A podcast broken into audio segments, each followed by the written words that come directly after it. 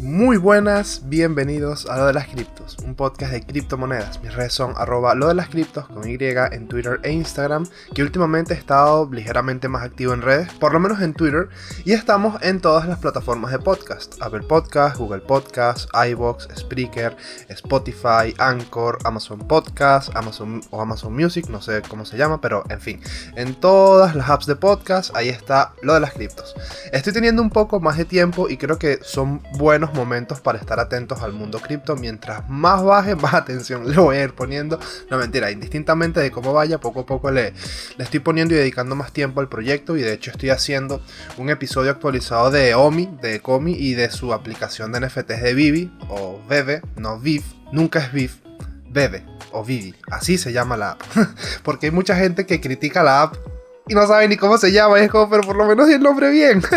pero bueno, para el que no lo sepa, el youtuber llamado Willy Rex, que, perdón, que a día de hoy es más empresario que youtuber, habló en una entrevista barra podcast de Omi y de, y de la hora y media le dedicó fácil más de 10 minutos y comentó que estaba en su portfolio, dentro del top, no sé exactamente si era top 3 o top 5, pero habló muy muy bien de Comi, habló muy bullish del proyecto, pero obviamente le faltaron ciertos datos, cierta información que agregar, le faltó mucha info tanto positiva como negativa. Y bueno, eh, eso, que estoy preparando un guion de Ecomi, de Ecomi barra 2022, a ver si esta misma semana lo grabo y lo subo de una vez, porque la verdad es que ese proyecto está fundamental, fundamentalmente más fuerte que nunca, pero con, mucha, con mucho ruido alrededor. Entonces, bueno, en fin.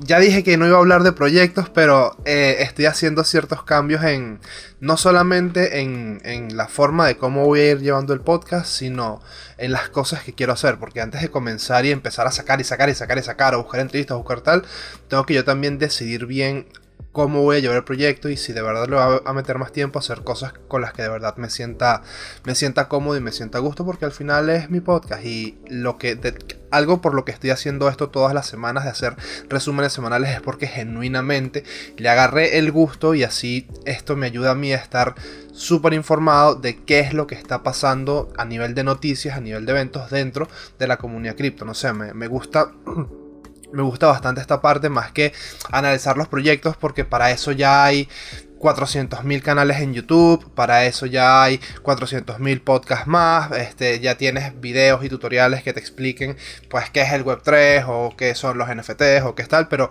igualmente yo por ejemplo, un, eh, oyente me solicitó hacer un episodio del Web3 a pesar de que yo soy muy reticente al concepto de Web3 como tal, siento que también hay mucho humo y te quieren vender la historia y la película cuando todavía está todo muy verde, pues voy a realizar como un trabajo bien investigación de qué es el Web3, qué realmente es el Web3, cómo ve ciertos sectores de distintos mercados lo que es el Web3 o cómo lo aplican ellos a su estrategia de negocios, porque hay mucho, hay mucho de, hay mucho marketing con respecto a lo del Web3 y estaría bastante interesante sacar algo más a fondo que simplemente decir, oh, es aquello en lo que todos vamos a estar interconectados de forma descentralizada, es la evolución del Web 2.0, porque ya eso todo el mundo lo dice, entonces quisiera como llevarlo un poquito, un poquito más. Ahora, el resumen de hoy en la bitácora de las criptos, de lo de las criptos de noticias. Ahora, hoy hay varias cositas. Vamos a empezar de una vez con el resumen de noticias. Hay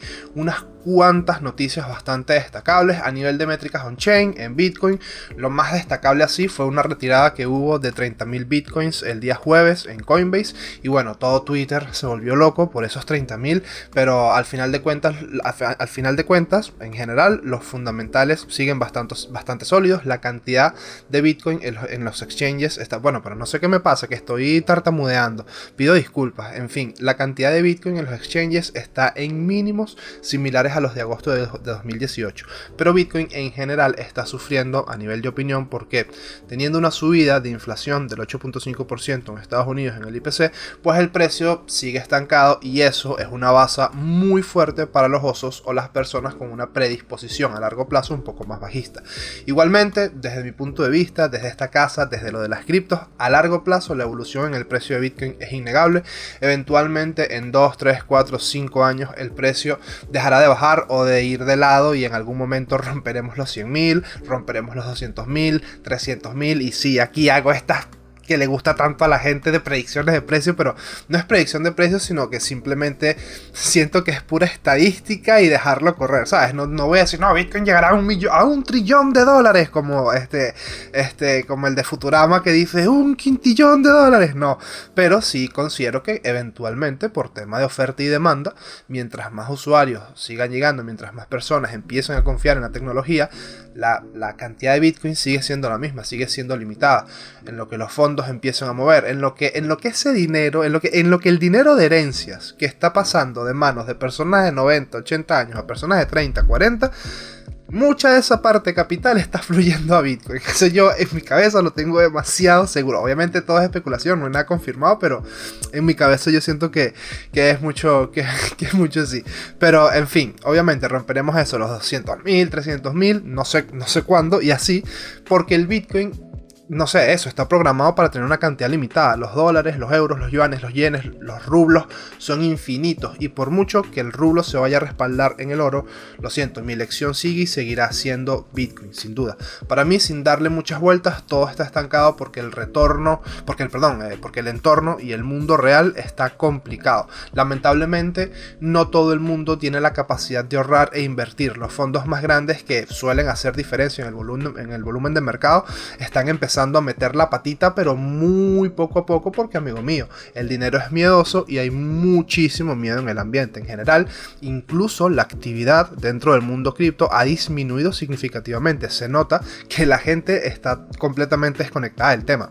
Pero bueno, igualmente son tiempos complicados en general y siendo personas del día a día, pensar en ahorrar ya es difícil, pues imagina pensar en invertir y de paso en activos de alto riesgo como son las criptomonedas, quita, quita.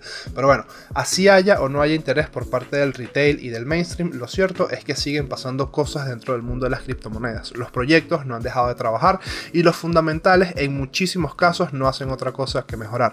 En algún momento el precio irá de la mano con los fundamentales, de eso no tengo ninguna duda. Cuando no tengo prisa, por ahora aprovecho y sigo acumulando alts y stablecoins con lo poco que me puedo permitir ahorrar. Antes de comenzar, recordar también que si me estás escuchando a través de Spotify y te gusta lo que estás escuchando, por favor me califiques con 5 estrellas. No pido nada ni monetizo este proyecto de ninguna forma. Por eso lo único que pido a ti que me estás escuchando, querido oyente, es el apoyo en la calificación dentro de las plataformas como Spotify, Apple Podcasts y si por ejemplo estás en iBox, puedes darle like al episodio. Y dicho eso, también recordar que todos los links a las noticias están en la descripción de este episodio.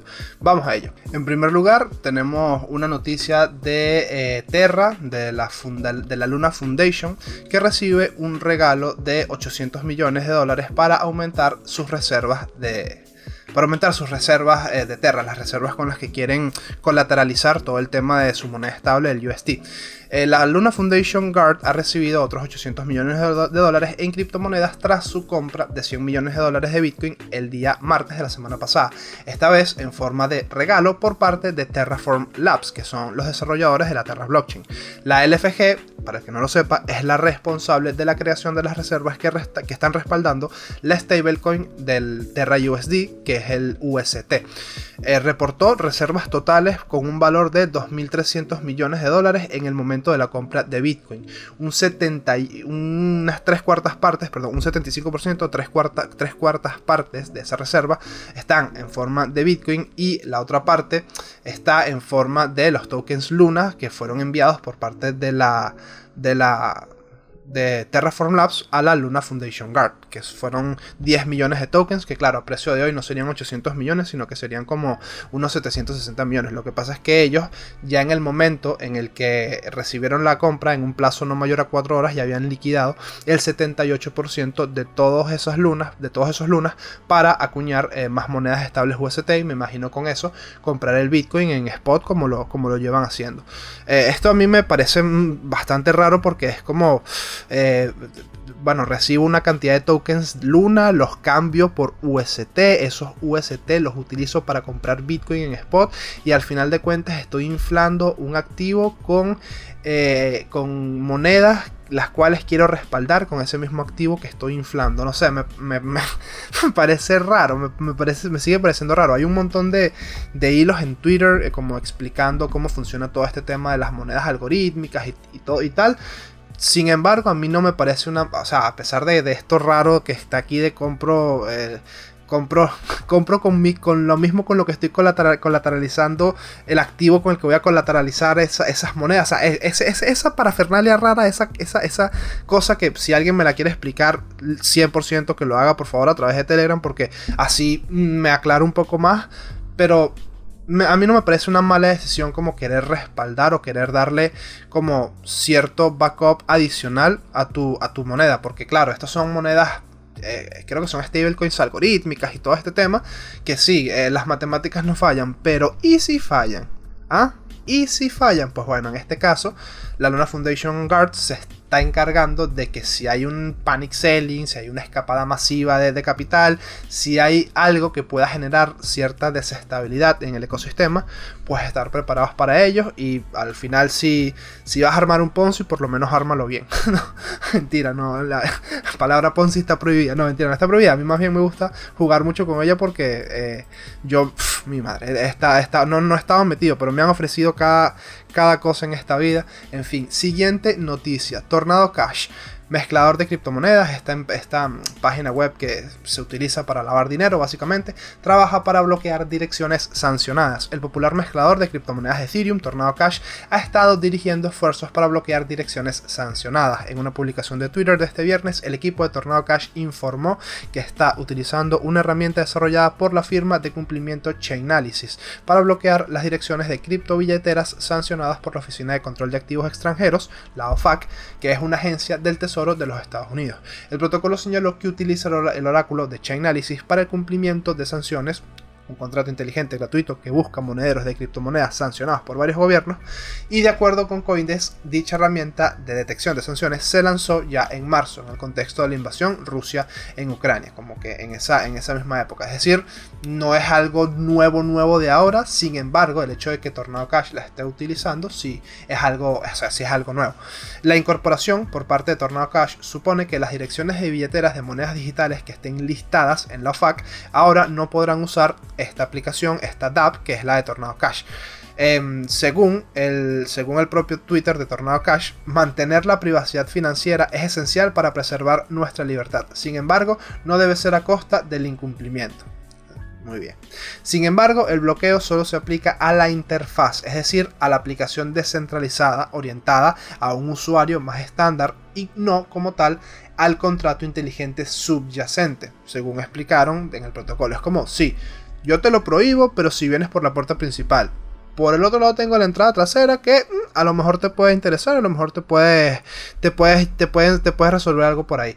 Entonces es como, si está, son paños de agua, son paños de, agua caliente que al final no, no, no sé si bueno, para mí, yo creo que si eres una persona que eres un hacker y eres capaz de robarte 600 millones de una, de una network, pues obviamente debes saber cómo interactuar con un contrato inteligente y no hacerlo a través de, por ejemplo, PancakeSwap. O sea, obviamente no PancakeSwap, pero por ejemplo, Tornado Cash. Me imagino que sabrás cómo interactuar con el contrato sin necesidad de utilizar la DApp, que, sería la, el frontend o la página web como tal, ¿no? Pero bueno, en fin, eh, para el que no sepa, el, Tornado Cash fue construido sobre Ethereum, es un protocolo descentralizado que mejora la privacidad de las transacciones al romper el vínculo en cadena entre una dirección de origen y una de destino. Es decir, le quita esa, ese poder de inmutabilidad en el sentido de que borra o, difumina los movimientos que, que haces tú con esos fondos en la blockchain. Entonces Debido a esta capacidad para ocultar los movimientos de las criptomonedas con mucha frecuencia, es utilizado por piratas informáticos para enmascarar sus direcciones a la hora de lavar fondos obtenidos de manera ilícita. Por lo tanto, obviamente este proyecto ha sido señalado a medida que las criptoregulaciones se vuelven más estrictas. Ellos afirman, por supuesto, defender la libertad financiera de las personas y eso es un muy buen argumento y es como muchas ideologías políticas en sus cabezas suena espectacular. Pero ¿qué pasa? Que en la realidad eh, la cosa es otra. Y es lamentable que por culpa de este tipo de aplicaciones, los hackers y los, las personas con malas intenciones en Internet lo tengan todo mucho más fácil. O sea, a mí, claro, cuando me hablas de que no, que Bitcoin se, utiliza para eh, problemas de armas y se utiliza para drogas y se utiliza tal, mira, a mí no me importa para qué se utilice siempre y cuando la tecnología esté ahí.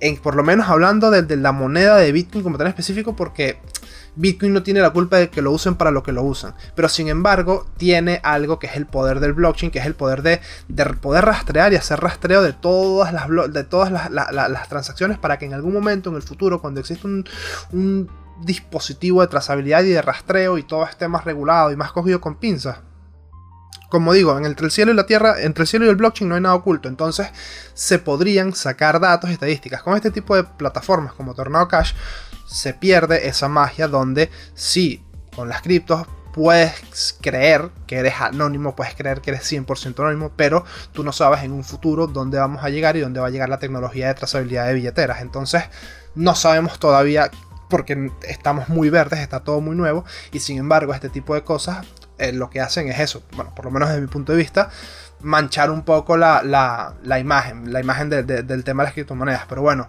eh, hay siempre un roto para un descosido y mientras haya demanda de este tipo de cosas, este tipo de cosas seguirán existiendo. Y por supuesto, mucho más en un entorno descentralizado donde la libertad eh, se va por bandera, ¿no?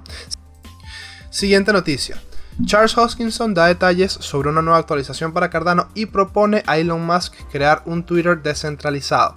El CEO de IOHK y principal desarrollador de Cardano, Charles Hoskinson, nuevamente ha ganado protagonismo estos días tras una serie de anuncios realizados a lo largo de esta semana, entre los que destacan una breve descripción de las mejoras que vendrán para la red, así como la osada sugerencia de crear un Twitter descentralizado. Esto último de cara a la posibilidad de que el magnate Elon Musk se haga con la propiedad de la compañía responsable de la red social de Twitter. ¿Qué cambios vendrán para Cardano tras la próxima actualización? Primero que nada, esta semana Hoskinson publicó un video resumen a través de su canal oficial de YouTube en el cual compartió algunos detalles sobre las próximas mejores y actualizaciones que vendrán a la red de Cardano una vez se, se complete el próximo hard fork, mejor conocido con el nombre clave Basil, que es como Alonso y todas estas, programada para algún momento del próximo mes de junio. Hoskinson reveló que esta nueva actualización tendrá mejoras notables para el rendimiento de Cardano, perdón, de Cardano, y agregó pequeño chiste ahí para los haters y detractores de Cardano.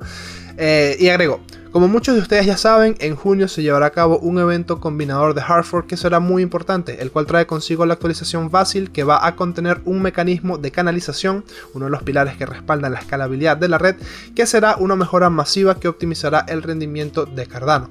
Vale destacar que además de los cambios citados por Hoskinson, el equipo de IOHK también está trabajando para implementar nuevos productos y funciones dirigidas a los usuarios, como la tienda de aplicaciones descentralizadas, una nueva wallet así como la creación de puentes que permitan mover desde y hacia Cardano activos digitales provenientes de otras redes. Por último, Hoskinson invitó a los interesados a que estén atentos a su participación durante el evento Consensus del 2022 organizado por el equipo de Coindesk que tendrá lugar entre el 9 y el 12 de junio en la ciudad de Austin, Texas. Ahora, con respecto a lo de crear un Twitter descentralizado. Por otra parte, en el marco reciente del revuelo tras la posible venta de la icónica plataforma de, Twitter, Hoskinson aprovechó el espacio para proponerle a Elon Musk crear un Twitter descentralizado. Esto si no se llegan a, a concretar las negociaciones para que el magnate detrás de Tesla y SpaceX se haga con una de las redes sociales, con una de las principales redes sociales. Actualmente Elon Musk, para el que no lo sepa, está ofreciendo comprar Twitter por un valor en torno a los 41.300 millones de dólares. Pero bueno, por supuesto, cuando una persona hace flex de dinero y dice yo ah, te lo compro, siempre sale otro y yo te ofrezco más y yo te ofrezco más y tal. Y ya por lo menos Justin Sun eh, ya es una de las personas que ha ofrecido más por comprar Twitter. Pero bueno, ya hubo una parte de los de los, los saudíes, creo que es, que rechazó la oferta porque decían que el valor real de la, de, por cada share de la acción es muchísimo mayor y tal, entonces que rechazaban la oferta. Y, y Elon Musk como que dejó caer en su Twitter que iba a ir directo a hacer como... Hay una especie de, de, de, de forma de comprar las acciones sin consultárselo al board, sin consultárselo a la mesa de accionistas, sino como ir directamente a opción, a preguntárselo a los holders, a los públicos, no a los de bolsa. No sé bien cómo funciona eso, pero si eso se llega a dar, me parece que, o sea, siento que esto es como otras de esas pataletas malcriadas de nuestro Tito Musk. Pero bueno, como dije en el, como dije, como digo, como dije los, como decía en los primeros episodios del año pasado, cada vez, no se me confirma más, pero cada vez a mí el, olorcillo a Satoshi Nakamoto me, viene, me viene así de, de refilón, no sé por qué, no sé por qué.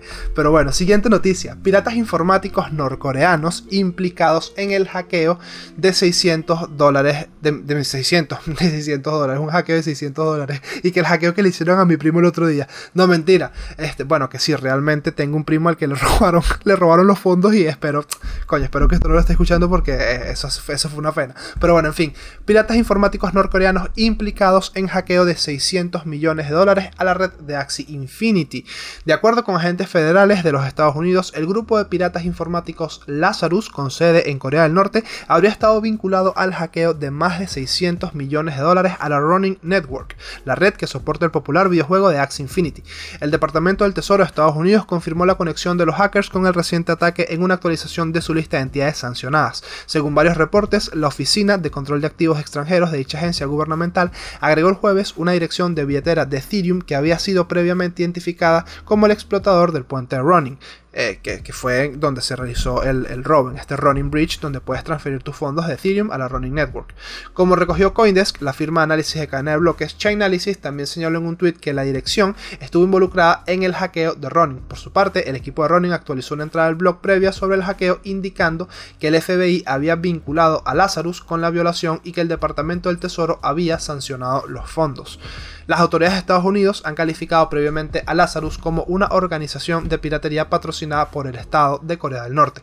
Sus primeros ataques se remontan a 2009 y ha sido el supuesto responsable de hackeos conocidos, incluyendo un ataque de ransomware a WannaCry en el 2017, la, violación de Sony Pictures en el 2014, la Sony Pictures Gate y una serie de ataques a compañías farmacéuticas en el 2020. Eh, para el que no lo sepa, la Running Network es una cadena lateral conectada a la red principal de Ethereum que fue desarrollada por Sky Mavis, los creadores de Axie, para respaldar las transacciones más rápidas y económicas dentro del juego.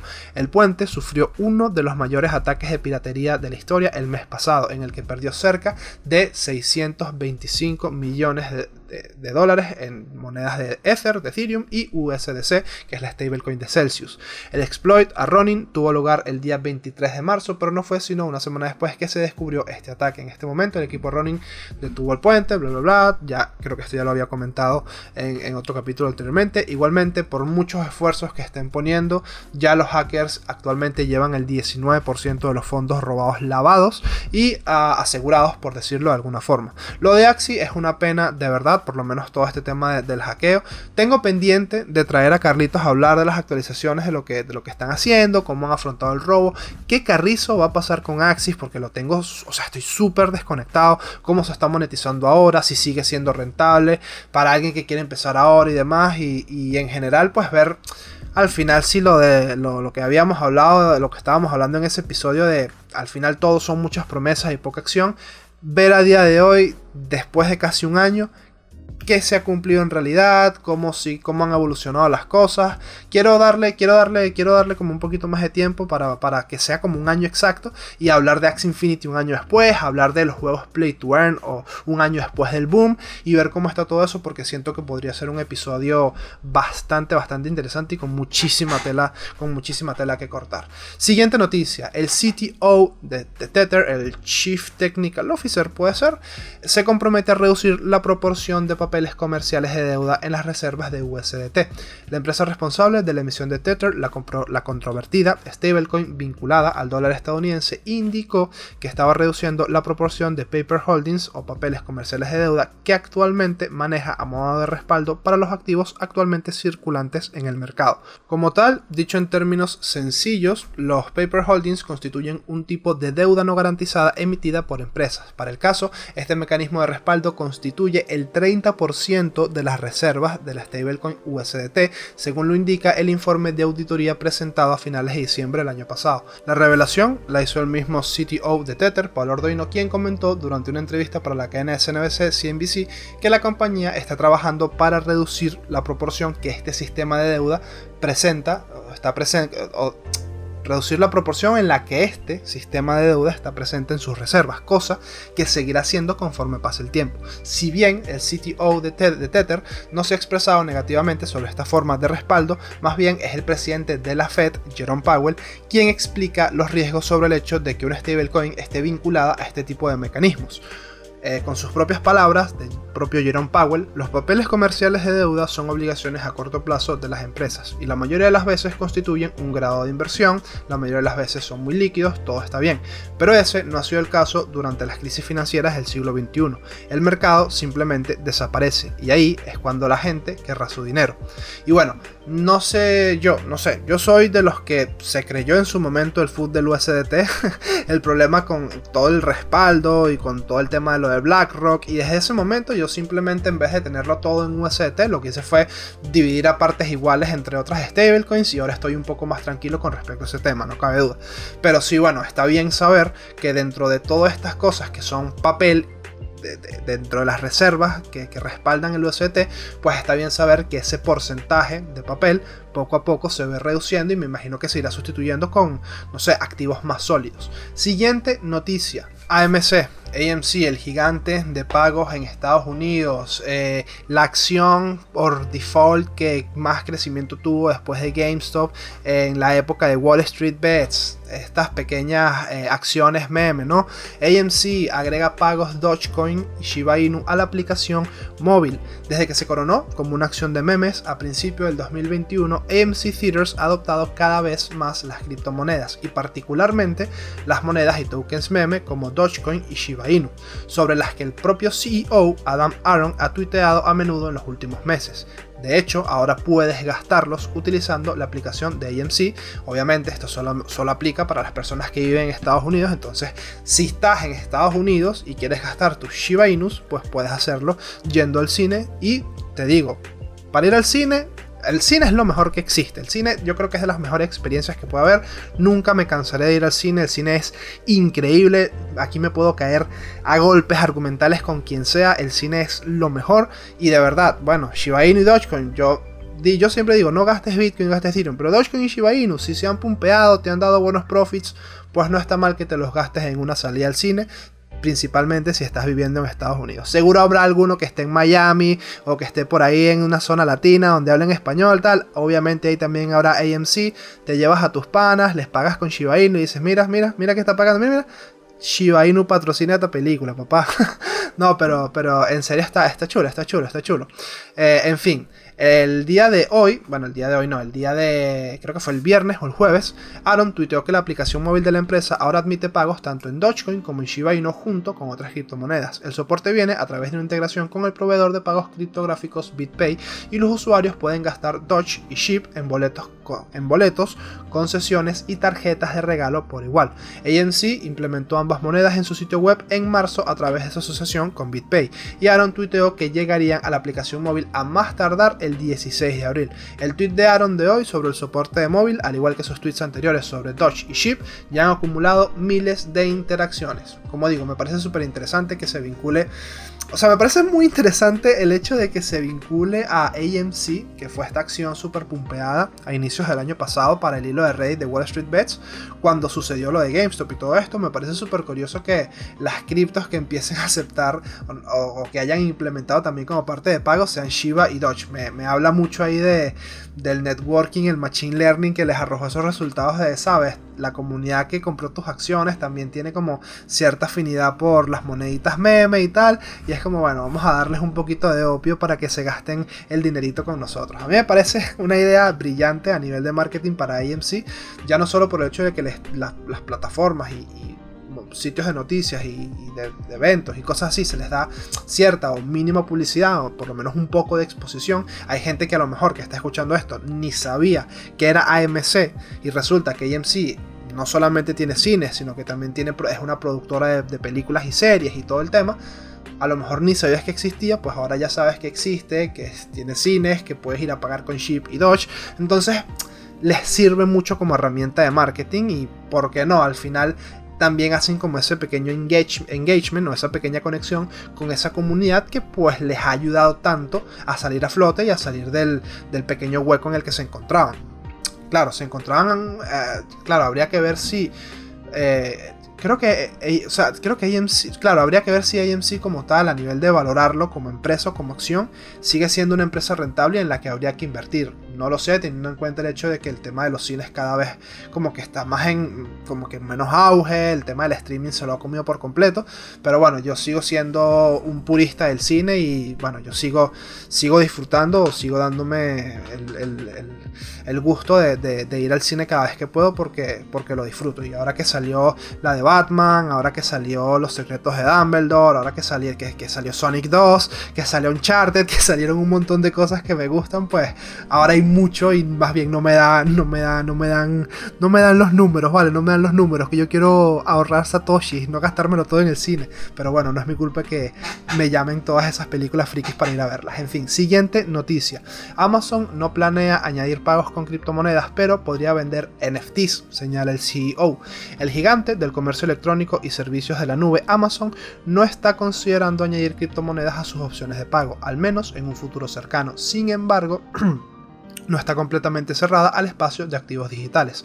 El CEO de Amazon, Andy Jassy, dijo este jueves en una entrevista para la CNBC que la empresa no está cerca de agregar criptomonedas como mecanismo de pago para su negocio minorista, pero, sin embargo, sí anticipó esta misma persona que las criptomonedas se harán más grandes a largo plazo. Agregó que él no posee personalmente ningún Bitcoin.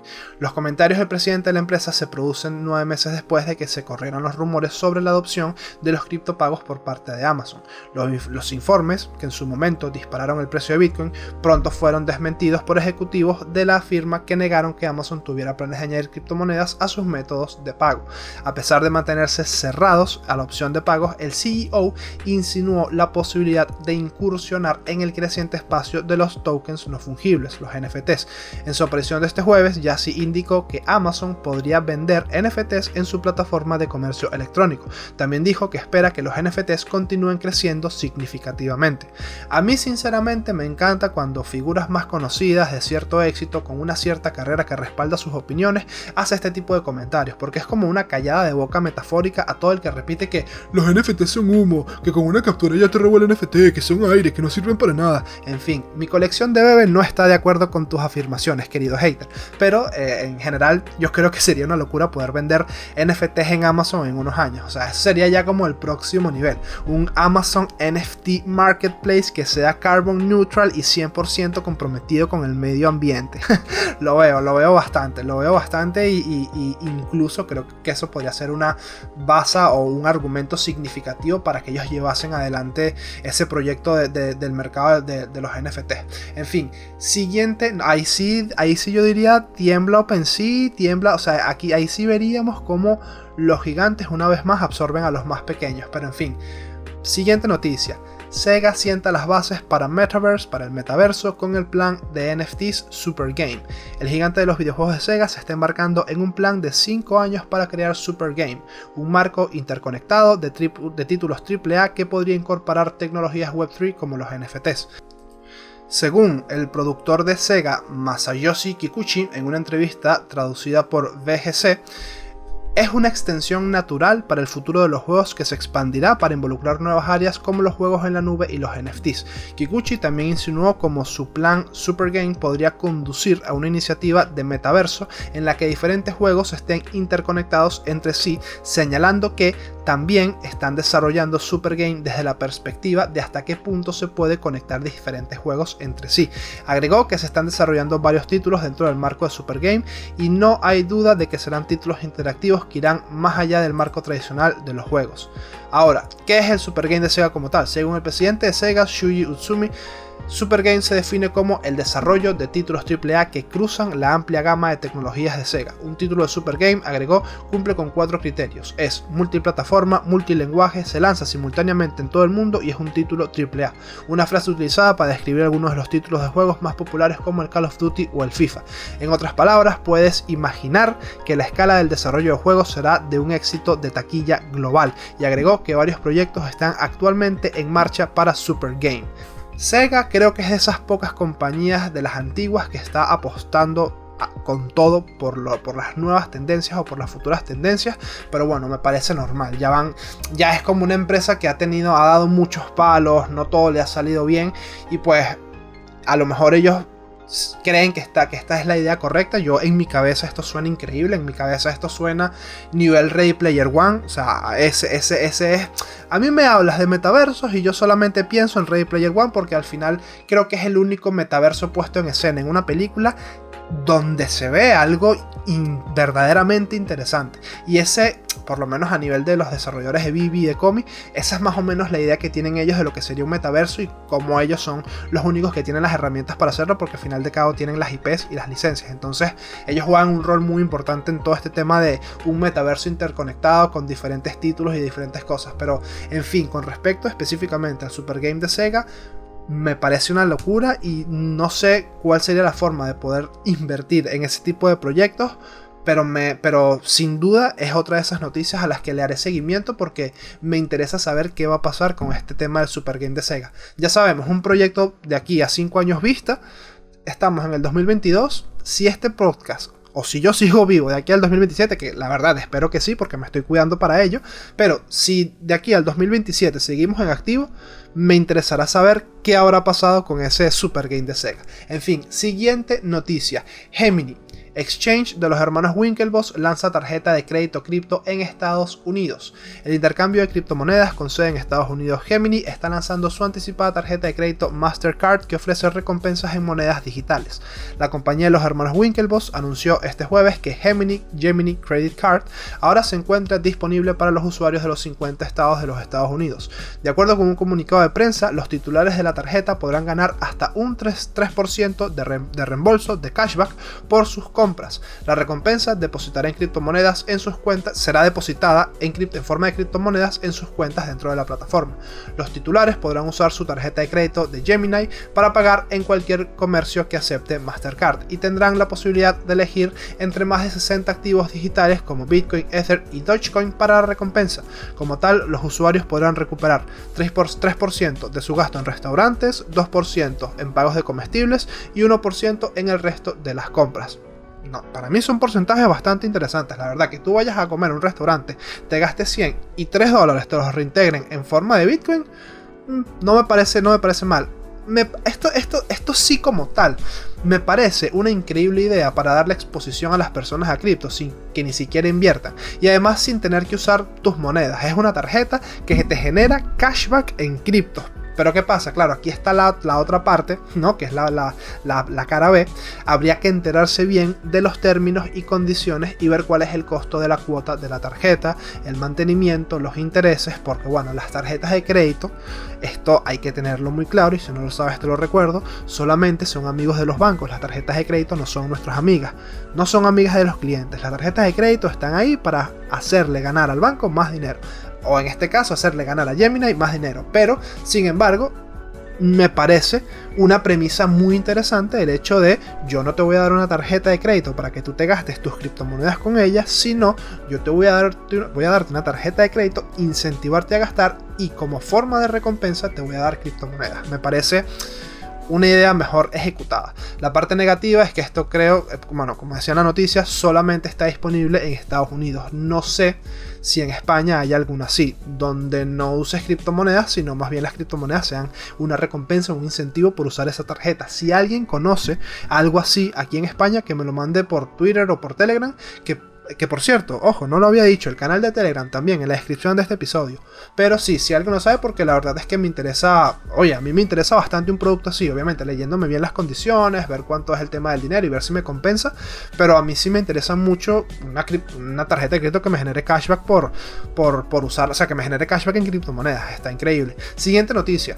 El primer tweet de Jack Dorsey que se subastó en formato NFT, que se vendió por 2.9 millones de dólares, se subasta por menos de 300 dólares. A ver, esta noticia o este titular me pareció muy curiosa, la investigué bien, me fui a la, a la raíz de la noticia, que es la subasta como tal, y lo de los 300 dólares es fake. Pero eso no significa que la mayor oferta que haya recibido por el NFT no sea una basura en comparación con lo que pagó.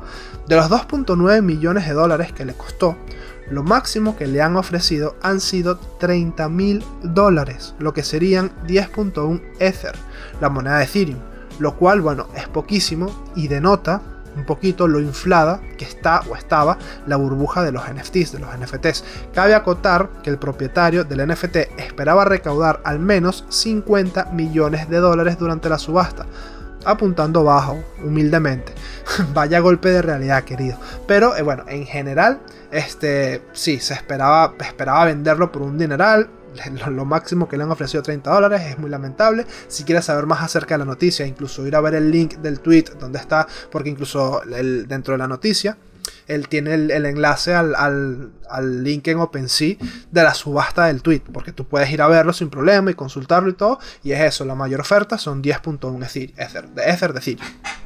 Hay que empezar cuando se dice que se pagó con tanto de Ethereum, no decir no, que pagó 2 Ethereum o que pagó 3 Ethereum, no, pagó 3 Ether, que es la moneda de Ethereum, no es lo mismo. Ethereum es la network, Ether es la moneda, pero está bien vamos con otra noticia. Wikipedia considera prohibir las donaciones en criptomonedas y Mozilla Firefox las abraza nuevamente. La compañía de navegador de Internet Mozilla está reincorporando las donaciones con algunas criptomonedas después de pausar por completo la opción en enero. Mientras tanto, en el otro extremo, la popular enciclopedia en línea Wikipedia estaría considerando prohibirlas tras recibir una numerosa cantidad de solicitudes de la comunidad. En, el caso de Wikipedia, más de 200 colaboradores de la, de la plataforma están solicitando a la fundación Wikimedia la organización matriz detrás del sitio web que prohíba las donaciones con criptomonedas. La petición ha surgido después de varios meses de debate sobre la ética del uso de la tecnología de cadena de bloques. De acuerdo con The Block, la desarrolladora de software Molly White, que edita en Wikipedia bajo el nombre de usuario Gorilla Warfare, presentó la propuesta el 10 de enero. En su propuesta, ella presentó argumentos como el impacto medioambiental de las criptomonedas, así como los riesgos inherentes al uso de dichos activos.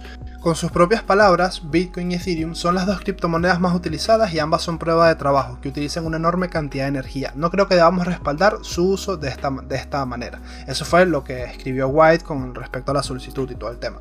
Los contribuyentes han compartido sus opiniones desde entonces, manifestándose la mayoría a favor de la iniciativa. De un total de 400 personas que votaron, el 71,7% votaron a favor y el resto se puso, votó en contra, que en este caso serían las personas en favor de mantener las criptodonaciones. La fundación de Wikimedia actualmente acepta donaciones en Bitcoin Cash y Ether, e Ether, así como otros métodos más tradicionales como tarjetas de débito, crédito y PayPal. Sin embargo, los informes sugieren o indican que las criptomonedas están lejos de ser la opción preferida de los usuarios para, donar en la plataforma. Según datos compartidos por Ars Technica, la fundación recibió donaciones en monedas digitales por un valor aproximado de 130 mil dólares para el año fiscal anterior y esto sería menos de un 0.1% de los ingresos totales de la fundación que superaron los 150 millones de dólares el año pasado. Solamente 347 personas optaron por donar a través de criptomonedas y la mayoría optó por enviar Bitcoin. Mozilla, por otro lado, toma un camino opuesto de cierta forma. La solicitud para detener las criptodonaciones de Wikimedia llega poco después de que Mozilla tomara la ruta opuesta. Hace menos de una semana, la compañía detrás del navegador de Internet Firefox publicó una actualización de sus políticas de donaciones en criptomonedas. En una entrada de blog, la empresa dijo que estaba reanudando la opción, aunque solamente para algunas criptos. Según ellos, nos equivocamos, te escuchamos y hemos evolucionado. Eso fue lo que pusieron ellos a través de Twitter. Después de una revisión y en función de alinearse con sus compromisos climáticos, Mozilla indicó que ya no aceptaría donaciones en monedas digitales basadas en prueba de trabajo como Bitcoin e Ether, al menos por ahora. Las criptomonedas de prueba de trabajo pueden aumentar significativamente nuestra huella de carbono debido a su naturaleza intensiva en energía. La publicación menciona algunas criptomonedas de prueba de participación que son aceptadas por la compañía en modo de donaciones como Binance Coin, BNB, Avalanche, AVAX y Solana Sol. Eh, interesante, interesante, sin duda interesante. Yo, a mí ya todo este tema de lo del consumo energético ya no ni siquiera me voy a molestar en decir nada al respecto. Tengo un episodio hablando del consumo energético. He dejado en claro que muchas de las empresas están migrando hacia el consumo de energía más consumos de energía más renovable. O sea, ya, o sea, yo ya estoy esperando simplemente el punto en el que ya el argumento del consumo del gasto energético sea, a nivel del clima deje de ser un, argumento. O sea, yo creo que la comunidad de desarrollo y de minería está trabajando para que eso suceda. Todo el tema de la energía geotérmica, todo el tema de la energía eh, de, de, de, minar criptomonedas utilizando el gas residual de las refinerías, todo, todo ese tipo de cosas son las que van a terminar marcando la diferencia y esas son las cosas que, de las que la gente ni siquiera se quiere, se quiere molestar en enterarse. Pero bueno, en algún momento se terminarán enterando. En fin, el siguiente noticia. El Banco de Canadá utiliza la computación cuántica para simular escenarios de adopción de criptomonedas. El Banco de Canadá se ha convertido en el primer país del G7 en recurrir a la computación cuántica para simular escenarios donde la criptomoneda y la moneda fiduciaria puedan coexistir. Esta semana, Multiverse Computing, la startup que lidera la investigación de Canadá, alcanzó un hito. Su modelo puede evaluar más de un octillón de escenarios posibles en 30 minutos. Un octillón es un 10 seguido de 30 ceros. O sea, 10, 0, 0, 0, 0, 0, 0, 0, 0, 0, Esa es la cantidad de, escenarios posibles que, que, que estudió el ordenador cuántico en 30 minutos. ¿Qué, ¿Qué, locura! Eso significa que Multiverse Computing ha completado su prueba de concepto que combina datos de blockchain de la stablecoin Tether USDT, cuyos tokens están vinculados al dólar estadounidense, y datos públicos de hasta 10 instituciones financieras importantes. También consultó con expertos de dos importantes bancos canadienses para llegar a parámetros realistas. Multiverse Computing eligió Tether para su modelo porque la stablecoin fundada en 2014 había soportado una variedad de escenarios de mercado en sus 8 años considerables o, o, importantes en sus 8 años de datos de blockchain. La mayoría de los escenarios en el modelo mostraron que la adopción de la criptomoneda por parte de las instituciones no financieras sería lenta, ya que había cierto conocimiento inicial y costo asociado con la conversión de fiat a un activo digital. También fue capaz de simular cómo los bancos podrían responder reduciendo las tarifas de transferencias bancarias para competir con el muy bajo costo de las transacciones criptográficas. La investigación en sí acaba de llegar en la etapa de prueba de concepto, por lo que aún no hay implicaciones como tal para las regulaciones criptográficas de Canadá. Pero, bueno, poder usar modelos de computación cuántica para simular cómo las monedas fiat y las digitales podrían competir por el uso y la adopción, sin duda es algo súper interesante y es un súper salto adelante. Y esto es algo real. No sé si la computación cuántica pueda llegar a ser un problema para las criptomonedas, pero es una absoluta locura pensar siquiera en cómo funciona. El mejor ejemplo para entender cómo funciona un ordenador cuántico es el ejemplo que pone la noticia, que es comparar un ordenador normal, un PC normal, con una persona normal. Y el ordenador cuántico con Doctor Strange. No sé si has visto, si has visto Doctor Strange, pero si no, míratelo o mira la escena de Infinity War cuando eh, está valorando en no sé cuántos millones de posibilidades en simultáneo, mientras que una persona normal valoraría las opciones, o sea, es como Doctor Strange está viendo el futuro y él está calculando la cantidad de, la cantidad de escenarios posibles que puede haber en la que ellos ganen. Y de 5 millones de escenarios posibles que él revisa en simultáneo de qué puede pasar en el futuro, solamente ganan en uno. O sea, esa, ese, ese cómputo sería más similar a lo que hace un ordenador cuántico, que puede estar haciendo como puede mirar a varios sitios a la, o sea, puede como ejecutar varias tareas a la vez o ponerse varios escenarios a la vez al mismo tiempo sin ningún problema. Un ser humano se pondría como, vale, primero me pongo el escenario 1, luego me pongo el escenario 2, luego me imagino el escenario 3, luego me imagino el escenario 4 y así irías haciendo. Los ordenadores cuánticos son el del 1 al octillón, todos juntos a la vez, sacando y sacando y sacando y sacando y sacando. Eh, me, parece, me parece brutal, me parece una locura y, y sí me, me, me, causa curiosidad saber cómo esto va a afectar al mundo de la criptografía y las criptomonedas, ¿no? Porque, porque al final eso, la, criptogra la criptografía es, es, es, em, este, encriptar, es encriptado. Y con un ordenador cuántico se supone que el tema del encriptado queda un poco con el culito al aire. Pero bueno, siguiente noticia y ya creo que esta es la última. Esta, esta, como última, la quise dejar como última porque para mí es una de las más bullish. No sé, seguramente para alguna alguien que esté escuchando esto, la noticia de AMC acepta, aceptando Shiba y Dogecoin es muchísimo más bullish. Pero bueno, yo tengo un fanatismo recientemente por Portugal porque están haciendo todo lo que un país en crisis debería hacer para salir adelante y eso me parece algo clave para que tu población esté feliz y contenta. El Banco Central de Portugal otorga la primera licencia de criptomonedas a un banco. Bison Bank, una institución financiera con sede en Portugal, recibió una licencia del Banco de Portugal, el banco central del país, para operar como un proveedor de servicios de activos virtuales. Anunció ayer el propio Banco Central. De este modo, Bison Bank creará una división comercial especial llamada Bison Digital Assets para operar como un intercambio de activos virtual. La división Bison Digital Assets es la, eh, Bison Digital Assets es la primera entidad en Portugal, propiedad de un banco autorizada por el Banco de Portugal por ofrecer servicios de custodia y comercio de criptomonedas. Se convierte así en el primer banco tradicional en convertirse en un banco de criptomonedas en el país con luz verde por parte de los reguladores es que no, oh, es que no tiene sentido. O sea, me parece, claro, mucha gente, oh, que los bancos son malos, los inversores tal. Le estás abriendo las puertas a un montón de pasta para que entren en el mundo de las criptomonedas. Yo no me voy a oponer. Yo no me voy a poner porque ya estoy aquí, ya estoy en esto. A mí me conviene que sigan saliendo este tipo de noticias. Nos conviene que sigan saliendo este tipo de noticias. Que haya regulación, que sea todo un panorama más claro. Obviamente, es una lástima que esto sea en un país donde las personas de habla hispana pues no, no, no estamos muy metidas. Seguramente habrá personas que puedan escuchar esto que estén en Portugal, sin duda. A lo mejor esto no les afecta directamente a ellos, ya como tal el tema de, la de las regulaciones de tema de criptomonedas en Portugal es algo muy ligero, muy laxo, prácticamente inexistente. Entonces, eh, bueno, no sé si prácticamente inexistente, pero sí que es muchísimo más relajado y muchísimo más ligero que, que, bueno, que en España y que en, otros países, ¿no? Y bueno, en general me parece una noticia eh, súper llamativa, me parece como...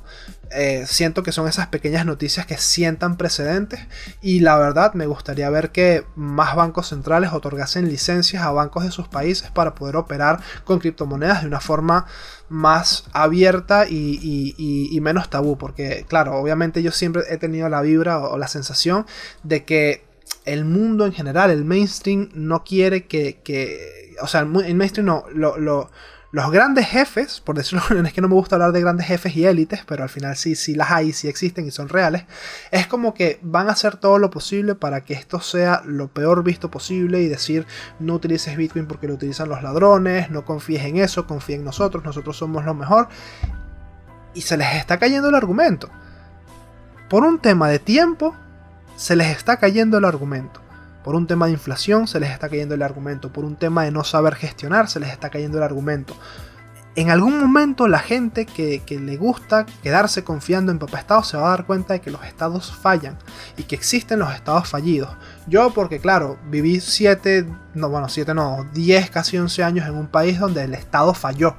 Y yo lo vi en directo y lo presencié y lo viví de una forma mucho más visceral y cruda que lo que podría pasar aquí en Europa, me imagino, porque lo que pasó en Venezuela fue de verdad una, una absoluta locura. Eso fue, o sea, todo el tema del dinero, cómo se volvió Santiago, no es nunca va a ser lo mismo una moneda de un país local como puede ser un bolívar, compararlo con un dólar americano, porque al final el dólar americano tiene la palabra, tiene la imagen, tiene la, la presunta fuerza detrás, pero con lo que se está viendo actualmente mira, yo no sé, yo no sé qué, quieren que les diga. A mí el hecho de que cada vez estén adoptando más las criptomonedas y cada vez estén, estén fallando más los sistemas financieros tradicionales, para mí esos son indicios y son pistas. Yo, sí, ahora no estaremos en una tendencia alcista, no iremos a 60.000, iremos a 70.000, que nos, nos joda, me da igual que nos vamos a 10.000, no me importa.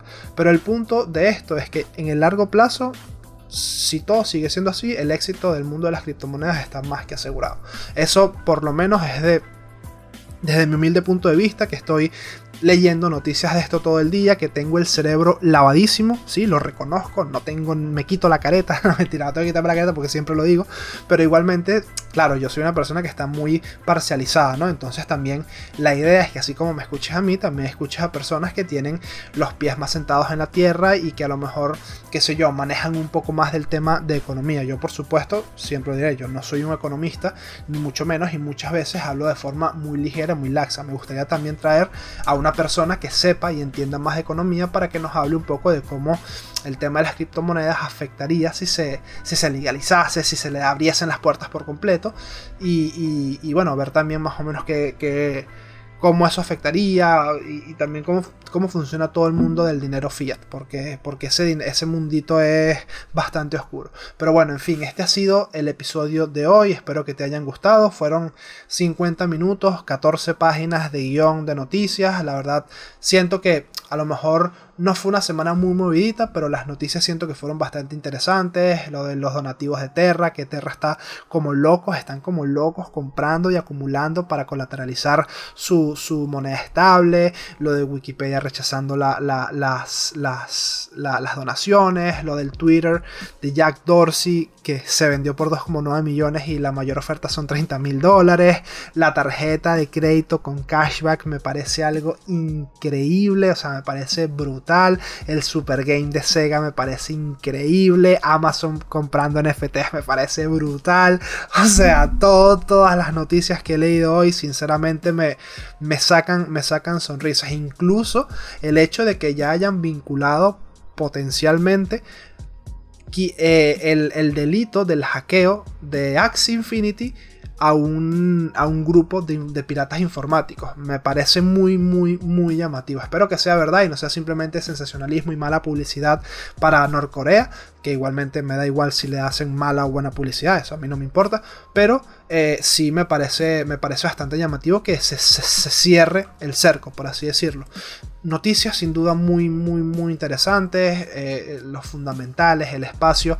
Siento que sigue, que, que todo está muy, muy, muy bullish, pero claro, la vida y la realidad en el mundo real es otra y, y no muchas veces una cosa ver de la mano con otra. Lo importante es que en el mundo de las criptos la gente no para de trabajar, no para de desarrollar y así como ellos no van a parar, yo no voy a parar de seguir generando todo el contenido que pueda con el tiempo que tenga disponible. Sin más, no te quito más tiempo y te deseo que tengas una excelente semana. Hasta el próximo episodio.